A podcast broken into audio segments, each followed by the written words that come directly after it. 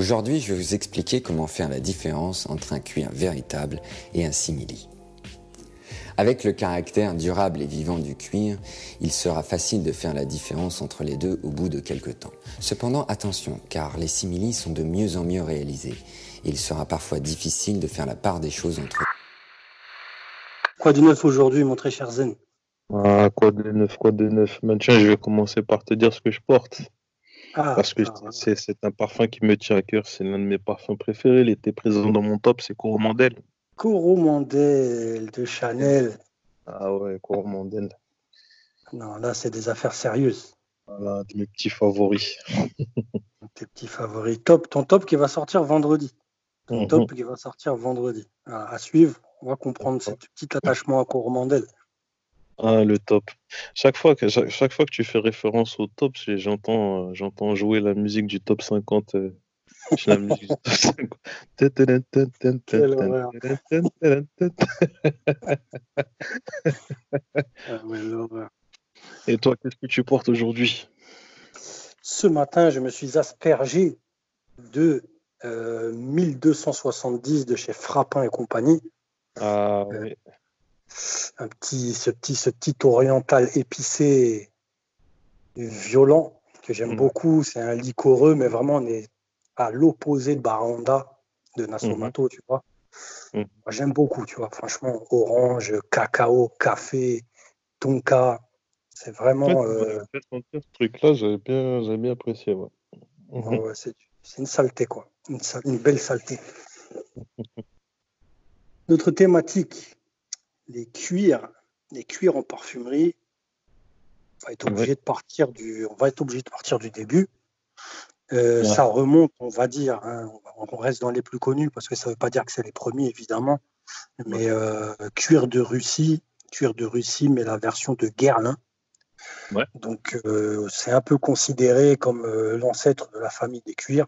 Ça, ça date d'après les sources parce que ça bouge de 1872. Donc euh, on n'est même plus dans le vintage, on est dans le jurassique, tu vois.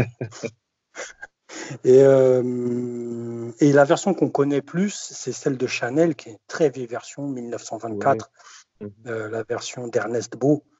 Et bon, cuir de Russie de Chanel, on n'a même pas besoin de parler. Celui qui ne connaît pas, il fout le camp directement, il va le sentir. Voilà. Si t'aimes pas, c'est que t'aimes pas le parfum. voilà, si t'aimes pas, c'est que t'aimes pas le parfum. Et euh, on a une autre version qui est sortie après, toujours la même chose, cuir de Russie de chez LT Piver. Bon, on- c'est une marque qui est, qui est- qui est plus trop présente, évidemment, à part dans des modèles vintage, euh, en 1939. Et donc, ce cuir de Russie, euh, il est revenu plusieurs fois parce qu'en fait, il tire sa source des soldats russes. Donc, les Ouais. soldats russes et les travailleurs russes qui, qui ils avaient cette habitude de, d'enduire leurs bottes euh, avec de, de- ce, ce- ce goudron de bouleau. Et c'est ça qui donnait cette odeur euh, qui a fait euh, porter ce nom de cuir de Russie. Donc ils ont tous fait leur version parce que c'était vraiment particulier. Voilà, tu as juste à sentir cuir de Russie pour savoir que ça sent bon. Rien à dire. quoi. Après ça, bon, on va, on va résumer la famille. La famille des cuirs, c'est euh, c'est Scandale de Lanvin euh, en 1931. C'est euh, Bandit Piguet de Robert Piguet en 1944. Et euh, ouais, un énorme parfum, on, va y revenir. Et, euh, Cabochard de Grès, qui n'est pas, très connu, mais qui a vraiment laissé une empreinte monstrueuse dans, l'histoire du parfum en 1959. Et après, évidemment, des cuirs et des cuirs et des cuirs sont, sont sortis. Quoi. Donc, cette essence de bouleau, ce goudron de bouleau, on devrait dire, euh, c'est l'une des matières majeures euh, utilisées en parfumerie pour, pour euh, reproduire cette odeur de cuir. D'accord. Donc, on a le bouleau, il se divise, on va dire, en trois essence de goudron de bouleau, goudron de bouleau et puis bouleau. Maintenant, il y a l'IFRA qui est venu mettre son nez dedans, évidemment. Il y a des matières maintenant qui sont interdites, qui sont classées toxiques, comme d'habitude. Comme chaque année. Comme chaque année, merci. Voilà, comme chaque année, ils viennent emmerder les gens. Donc voilà, euh, un jour, ils vont interdire cuir de Russie à la fin. Bon, ils, vont, ils font des accords. Dans tous les cas, maintenant, le boulot, c'est remplacé par un accord qui sent euh, le boulot au final. Ouais. Donc après, dans les matières majeures, on a l'essence de, bois de cad ou de racine de cad, très très utilisée aussi. On a euh, le styrax, on en parlait la dernière fois, le styrax, c'est la matière utilisée pour cuire de l'aigle russe de Orisa le Grand. Ça, c'était c'est un parfum de malade. Euh, on, a, on trouve le cyste de euh, on trouve euh, la garoude, ce, ce, oud d'Indonésie, l'encens pyrogéné, l'immortel, la cassie, des facettes de la violette, le sudéral et le monstrueux, le salaud, l'IBQ. L'IBQ. Alors, voilà, il est dans Bandit. Vraiment, l'IBQ, on va dire qu'il a, il a foudroyé les gens avec ce fameux bandit de Robert, de Robert Piguet euh, de 1944. Alors vraiment l'histoire, pour, comprendre un peu ce parfum, il faut revenir tout simplement à la parfumeuse euh, qui est derrière. Hein, j'en profite parce que on veut, on veut dans, ce, dans, cet épisode, on va euh, présenter cinq, on va dire cinq références qu'on avait envie de présenter. C'est pas des monstres euh, de, la, famille des cuirs. Mais en tout cas, c'est des parfums que nous, on a kiffé. Donc, euh, Bandit, je sais pas si tu te souviens quand on est parti à, au bon marché rive gauche, la gifle. Ah non, ce, parfum, c'est, tu vois, ce genre de parfum ne peut pas te laisser indifférent.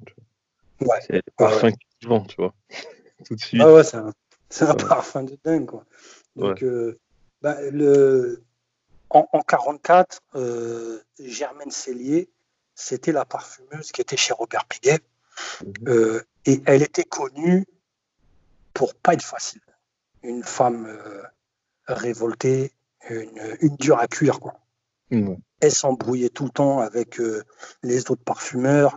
elle était anticonformiste au niveau des compositions. Et donc, au final, ce bandit, c'est vraiment son caractère qui est ressorti.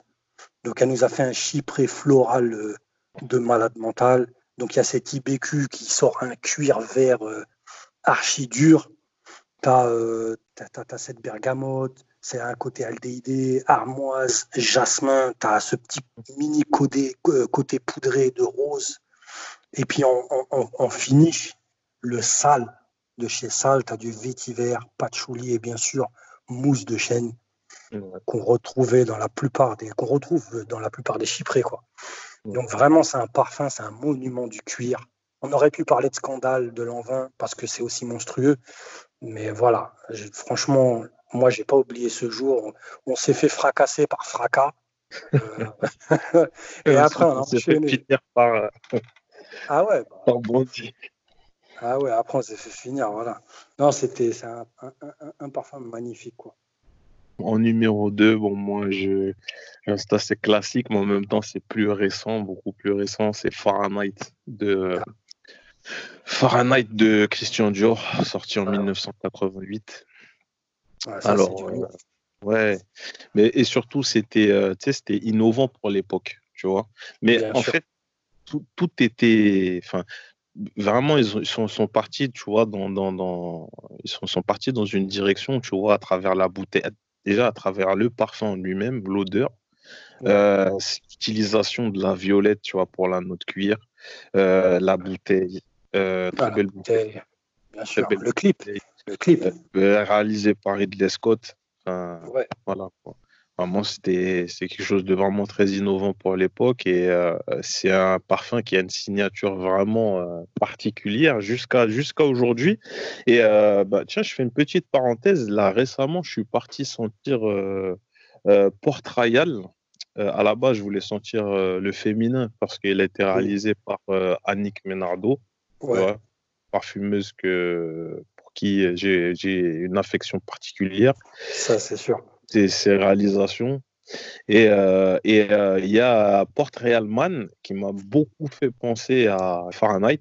Et en fait, en regardant la composition, ben en fait, c'est le, le, la, cette note de violette là, en fait. Tu vois. Ouais, ouais. C'est vrai que moi, je l'ai senti, euh, je l'ai senti avant la version femme, donc mhm. celle d'Annick Ménardo. Et c'est vrai que déjà, c'est très joli. C'est pas je ne vais pas dire que c'est aussi bien que la version femme parce que voilà. Mais euh, c'est vrai qu'il y a un a un trait d'union quoi. Il y a un petit truc qui fait penser à ça, quoi. Qui fait penser un peu à, à, ce, à cette touche de Fahrenheit, quoi. En même temps, enfin, en même temps, pas Fahrenheit, c'est un parfum, il était, enfin, pour l'époque, mais même, c'est resté pendant longtemps. C'est tellement particulier. Ah, c'est un ovni. Ouais, c'est tellement particulier. Mais en fait, aussi, ce que j'aime beaucoup, et euh, c'est ce, enfin, ce que je trouve regrettable dans la parfumerie mainstream, parce qu'il ne faut pas oublier que Fahrenheit, c'est un mainstream. Bien sûr. Voilà, c'est dans les euh, c'est faux Mario euh, Nocibé. voilà. Et, euh, ouais, et c'est un, un, mainstream. Et euh, aujourd'hui, si tu veux retrouver cette, cette touche d'innovation, ce, ce, côté, euh, ouais, ce côté novateur, ben, il faut aller dans la parfumerie de niche ou dans le privé, il faut payer des mille et des cents. Franchement, c'est.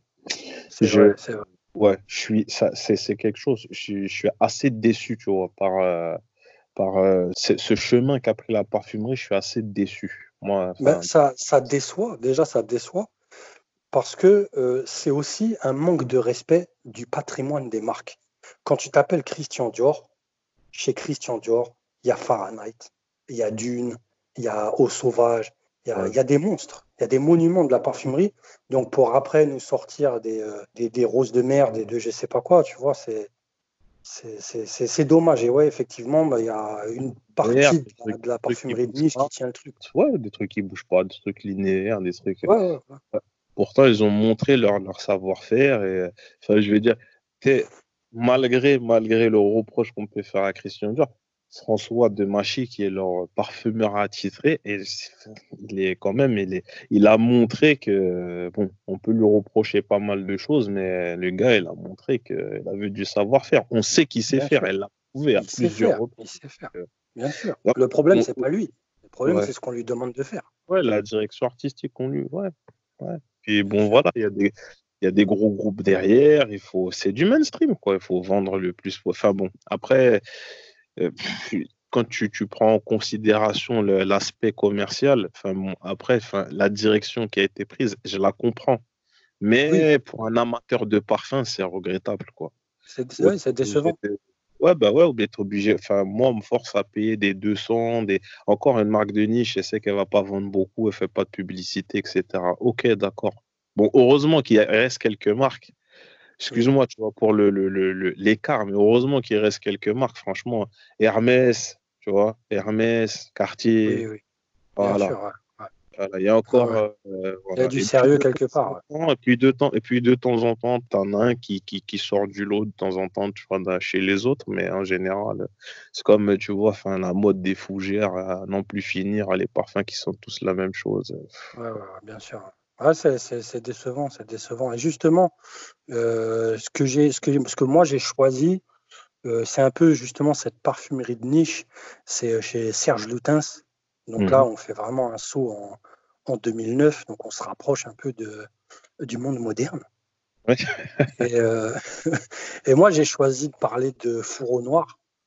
Fourreau Noir, vraiment, c'est un de mes parfums préférés. Serge Lutens, là, on est vraiment dans le, dans le Serge Lutens pur. Euh, une thématique, un nom euh, qui colle à la thématique. C'est du vrai niche, quoi. C'est le niche créatif qui est même lui aussi en train de se perdre. Et on a ce côté cuir euh, euh, renforcé par une lavande euh, collée. il y a l'amande qui vient faire ciment, musc, tonka. C'est, franchement, c'est un parfum addictif. C'est n'est mm. pas aussi complexe. C'est pas, on va dire, la, la, technicité de Fahrenheit, mais on est dans une simplicité efficace et surtout respectable. Tu vois, il a voulu vraiment représenter ce fourreau duquel sort une épée, tu vois. Euh, voilà, franchement, les dedans, c'est ça laisse pas indifférent. Le sillage est énorme. Voilà, c'est un oriental euh, qu'on est obligé d'aimer, tu vois. Alors que moi, de base, je suis pas très très oriental, quoi. Mhm. Voilà, c'est vraiment, on va pas s'attarder sur ce parfum, mais celui qui a l'opportunité de le sentir, je pense pas que ça va, ça va laisser indifférent. D'autant plus que presque j'ai envie de lui dire, si vous allez chez Serge Lutens, euh, perdez pas votre temps avec ce parfum. Il y a des monstres il y a des Dimblons, il y a des Serge Noirs, il y a des Chergui, il y a des Iris Silver Mist. Non, il n'y a que des monstres. Qu'as-tu d'autre dans ta botte? Alors, dans ma botte, euh, qu'est-ce que j'ai? Bah, Je vais peut-être. euh, c'est encore un cuir dont le, le comment s'appelle la note cuirée vient de tirer de la violette encore. Mais bon, Ouais. c'est travaillé, c'est travaillé totalement différent. C'est cuir d'ange, Ah euh, ouais. cuir d'ange de chez Hermès. Euh, celui-là aussi, ben, il est sorti, il est sorti en 2014. Donc, euh, tu vois, on, voilà, tu vois, on est au 21e siècle, tu vois. Euh, il est sorti en 2014. C'est un parfum qui a été réalisé par Jean-Claude Elena. Jean-Claude Elena, très, très grand parfumeur. Le gars, il collectionne, il enfile les classiques comme des perles, tu vois. Ouais. Et, euh, et bah, Cuir d'Ange, vraiment, la démarche, c'est. Ouais, c'est ouais, c'est un petit ovni, en fait. C'est doux, c'est. euh, Bon, après, c'est doux. Après, bon, euh, certains diront que c'est trop doux. Mais bon, c'est Ouais. Hermès. C'est Ouais, un Hermès. reproche, un reproche qui est fait aux Hermescences en général, c'est que euh, au niveau projection, sillage, c'est pas trop, c'est pas trop ouais. ça. Du parfum de peau, c'est du parfum intime. Et encore, et encore, cuir d'ange, c'est pas celui auquel on pourrait faire le plus de reproches.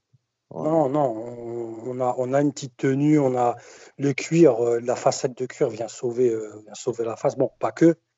Et évidemment, c'est pas. euh, je sais pas combien dans les Hermescences, malheureusement, tu, tu vas sentir que si tu es tout seul dans une cabine téléphonique. Tu vois ce que je veux dire? Ouais, Aucune tenue, c'est malheureux. Mais comme les cabines téléphoniques n'existent plus, même Superman, tu pas vas plus le sentir. je sais pas, tu vois.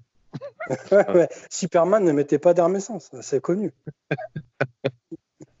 Ah ouais, c'est du beau, c'est du beau, c'est du très beau cuir d'ange, non, il n'y a rien à dire. Franchement, euh, on va, on va finir par euh, ce survol de, de- de- de notre petite sélection. On en avait parlé euh, avant, avant l'enregistrement. 2007, on revient un tout petit peu en arrière. Euh, la sortie fracassante chez Tom Ford de Tuscan Leather. Toscane. Ouais, le fameux Tuscan, euh, un cuir euh, fou furieux, fou furieux. C'est, je suis pas un, un- un spécialiste. Ça sent le, ça sent l'essence de goudron de boulot à plein nez. Mm. Euh, c'est renforcé par du, par du, par du suède, bois, ambre. Non, c'est, fracassant. Et tu as vu cette petite note addictive. Je sais pas ce que tu en penses, mais moi, c'est, ça qui me, c'est ça qui me traumatise en fait dans ce parfum, c'est ce petit, ce petit safran framboise à l'attaque. Exactement. Et euh, je pense que je pense que c'est euh, c'est ce côté qui touche pas mal de monde. Et c'est vrai que c'est vrai que euh, l'association, le, le, le mélange de tout ça, vraiment ça ça donne un parfum qui est très addictif. C'est un Ouais. parfum le porte, j'ai besoin de le j'ai besoin de le, de le- je le sniff souvent, j'ai besoin de le sentir. J'aime enfin j'aime beaucoup cette odeur quoi. Vraiment Ouais, c'est ouais, c'est complètement addictif, complètement addictif. Bon, après aussi, il y a la légende qui raconte que c'est un parfum qui sentirait la cocaïne. Bon, Ouais, bah, c'est le buzz de Tom Ford, hein, c'est des spécialistes. quoi. ouais. Bon, en même temps, tu me diras, c'est c'est dans l'air du temps. On est dans l'ère du buzz, on est dans l'ère de, de la communication. Avec Internet, ça va très très vite. Tu vois, Bien sûr. on a des, des, des comptes rendus de, de nos amis de Tom Ford, nos, nos amis vendeurs de chez Tom Ford qui nous disent que les gens ils viennent les voir. On voudrait sentir le parfum qui sent la, qui sent la cocaïne. Bon, Ouais, voilà, c'est... mais c'est parfait, c'est parfait, c'est de la com. Ouais, c'est ça que ça marche. C'est que ça marche. D'ailleurs, d'ailleurs, je, je fais une petite parenthèse, j'en profite. Euh, le prochain épisode, on va beaucoup parler communication, on va parler d'une marque, on va pas dire qui, on va se préparer ça tranquillement. Euh, la com, l'importance de la communication, du caractère en parfumerie, c'est vraiment quelque chose qu'on n'a plus. Quand on parle de bandit, de piguet, euh, il y avait, il y avait, y avait un esprit derrière la création du parfum. Ouais. Tu vois Et quand on arrive euh, des, des, euh, un- presque pas un siècle, mais voilà, on arrive à presque un siècle plus tard, tu vois, c'est de l'eau. Je parle du caractère, quoi. Il n'y a plus rien dans le parfum, tu vois. C'est- malheureux, tu vois, on te sort des Gabriel de Chanel, je sais pas que je déteste ce parfum, mais il n'y a rien derrière, quoi. Bah, quand tu, quand tu, bah, avec les parfums qu'on a cités juste avant, tu vois. je veux dire, moi, j'ai dit que je portais quoi Mandel, tu tout, dans, dans le podcast, on parlait de cuir de Russie, tu vois. Bah, pour, Quand tu vois qu'on arrive jusqu'à Gabriel, ouais. pas Gabi, mais bon. Euh, voilà, quoi. C'est gentil, quoi. Ah, tu vois. Mm. C'est pas à ça qu'on s'attend. On t'aime bien, hein, mais bon. Eh, bah. tu, vu de, tu te souviens du clip, là, elle vole, là, dans le clip, là Tu vois? Donc, Gabriel, là, tu la vois, elle s'envole. Ça, ça fait... Moi, ça me fait penser une marque, vu qu'on est dans le cuir, j'ai envie de t'en parler, en fait, tu vois? Euh, Parce qu'il y, a des, il y, a, il y, a des, il y a des cuirs, euh, euh, quand on parle de, de cuir de Russie, Toscane, bon, il y a, il y a il y a combien d'années entre les deux, tu vois. Mais il y a des gens qui sont là, qui, qui ont cette démarche. Ouais. Excuse-moi. Il y a des gens qui ont cette démarche de faire euh, des collections de cuir, donc euh, mhm. une marque entière sur le cuir. la démarche peut être intéressante, tu vois. En même temps, c'est une très belle matière. Hein. Il y a... Bien sûr, c'est bien sûr. C'est nous, nous, moi personnellement, c'est ma matière préférée, tu vois. Donc, en, en, ayant cette matière préférée qui me colle à la peau et que j'ai l'habitude de sentir, euh, quand je sens la collection Vendôme de David Jourquin, tu vois, pourquoi tu rigoles? Ben, Je ne comprends pas pourquoi tu rigoles. Moi, je m'attends à sentir du cuir. Tu vois Mais quand j'arrive sur le truc, je sens du kérosène. Il faut m'expliquer. Peut-être parce qu'il passe son temps en avion, je sais pas. Ah, c'est vrai, c'est vrai. Ben oui. C'est vrai, c'est vrai. ben oui, on le voit, tu sais, avec ces petites mouillettes dans l'avion, là. Ouais, c'est vrai, c'est vrai. Ah, David. Ah ouais, David, non. Euh, tu sais, je parle de ça pourquoi? Parce que on a vu, tu as vu avec les années, les années, les années qui sont passées à, sentir du parfum, à tomber sur des monstres, euh, des fantômes du parfum, des ovnis du parfum. Mais on est aussi tombé sur des plaisantins. On est tombé sur des, sur des plaisantins. Tu vois C'est pas possible. Un mec qui arrive, ouais, ouais des beaux le clown. Un mec qui arrive et qui te dit euh, collection cuir, cuir Altesse, euh, cuir je sais pas quoi, cuir du siège de l'avion, tu vois. Et le mec, le mec, il, te sort des, Non, non, c'est pas possible. Et le mec, moi, parce qu'on parle comme, on est... la communication, c'est important. Il fout quoi dans son jet privé à chaque fois? Il va où? Bah, il va chercher des, des accords, des. Il va chercher des matières premières. Tu te souviens la pub tu cru là, le mec qui trouve une nouille dans le désert.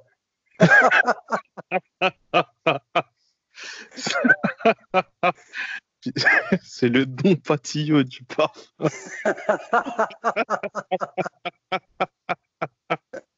ah ouais.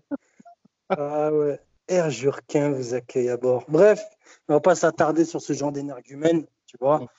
Euh, je lui souhaite de sortir des vrais cuirs. On verra bien. On sera là au, virage. Et, euh, et, je lui souhaite aussi d'avoir des, ah, attends, attends, attends. Il me semble que, il me semble que la, la comment s'appelle, la pochette qui entoure la bouteille, elle est en vrai cuir. ah non, tu m'as blessé. J'avais oublié la bouteille. Avec la petite fleur là. La petite fleur. La petite fleur ah, fanée là. Merde. ah merde alors. C'est pas possible. Hein. Euh, ah bah oui, bah quand tu sautes d'Hermès à David Jourquin, il y a une douille. Hein. Pas ça, ah, bah, ah, non, mais là c'est plus que le grand écart. Là. Attention, là, franchement, là, les... attention, les. te casse la gueule. T'as les croisés, là. Attention. En tout cas, c'était joli, joli survol des cuirs. Mmh. Mon très cher Zen, merci pour cette, euh, cette petite intervention. On a bien rigolé aussi. Merci à David qu'on salue euh, bien bas. Sur Terre. Tu salueras Jonathan. tu salueras Jonathan. Euh, on espère qu'il va atterrir. C'est tout ce que j'espère parce que c'est mieux pour lui. Et puis, bah, on se dit euh, mercredi. Mercredi, il y a la première piste qui sort, c'est mon, mon pseudo top 10 du parfum. Vendredi, il y a le tien. Et euh, on se retrouve lundi pour ce, fameux épisode où on va parler d'une très belle marque de parfum. On va revenir dans, dans le sérieux des gens, sérieux des gens qui maîtrisent leur sujet. Ça fait plaisir. Voilà. Ok. Très cher Zen. À bientôt. À bientôt. Chaque parfum que je crée est l'aboutissement d'un voyage sensoriel qui m'est très personnel.